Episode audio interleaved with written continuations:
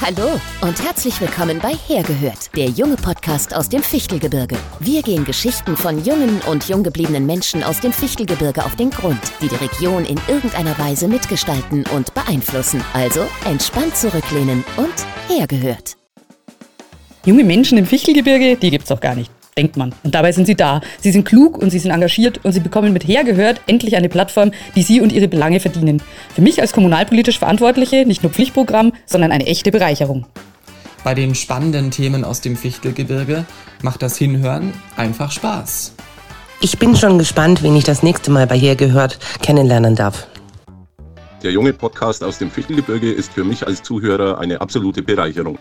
Der Podcast hört jungen Menschen zu, die oft keine entsprechende Bühne haben, lässt aber auch Menschen zu Wort kommen, die für oder über Jugendliche gestalten und entscheiden.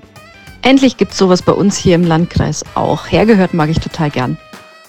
Mein Name ist Annika, ich bin 18 Jahre alt, arbeite als Bundesfreiwillige im Jugendzentrum, bin junger Mensch in der Corona-Krise und war im Podcast auch schon dabei.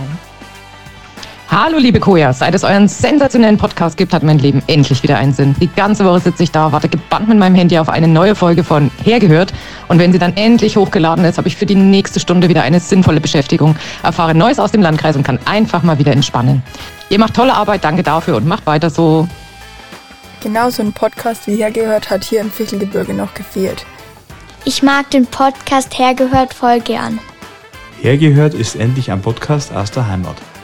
Endlich mal ein Podcast über meine Region. Das Fichtelgebirge kann sich auf jeden Fall hören lassen. Hergehört? Da höre ich gern hin, weil es um meine Heimat geht. Ich mag Hergehört, weil da immer neue Gäste dabei sind, die was Spannendes rund um das Fichtelgebirge erzählen. Wir haben aus der Not eine Tugend gemacht. Wie erreicht man junge Menschen, die man gar nicht so richtig erreichen darf? Ganz klar, wir machen einen Podcast. Wir senden einmal im Monat aus dem Keller des Landratsamtes und erzählen Geschichten dort, wo sie passieren, hier vor Ort mit den Menschen, die sie erlebt haben. Hier auf dem Mars werden wir eigentlich nur überhaupt